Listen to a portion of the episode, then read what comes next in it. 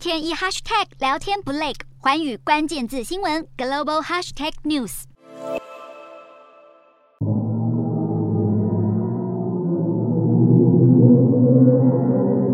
这一段低沉且怪异的声音听起来像是恐怖电影中的背景音效，但实际上这是美国 NASA 最近公布的黑洞声音。虽然声音无法在真空状态的太空中传递，但是黑洞的压力波在碰上两亿光年外的英仙座星系团所散发出的气体后，引起涟漪。NASA 将这些数据转移为音符，处理成人耳能接受的频率。尖端科技让人类得以探索宇宙奥秘，更激发许多国家发展更多元的太空计划。太空人在模拟月球环境的实验室中走动，这是美国。NASA 为即将展开的登月计划2.0所打造的太空人训练基地，目标是在2025年让人类再度登月。NASA 预计在8月29日启动登月计划2.0的第一步阿提米斯计划，发射载有猎户座太空船的无人火箭，展开为期42天的航行，并在绕行月球一圈后折返地球。而这艘太空船上将载着假人，除了搜集情资外，还要负责模拟未来任务中的太空人可能遇到的状况。和美国同样致力发展太空探索的中国，除了也计划在二零三零年左右完成登月任务之外，还规划未来要进行火星探测、木星探测与小行星探测等任务。为了达成这些目标，中国已经开始研制新一代的载人运载火箭与重型运载火箭，为载人登月做准备。另外，中国航天科技集团也正在加速研发可重复使用的运载火箭，一方面提升航太技术，另一方面降低进入太空的成本。这也代表美中两国的激烈竞争可能会在。在不久的将来扩大到月球上。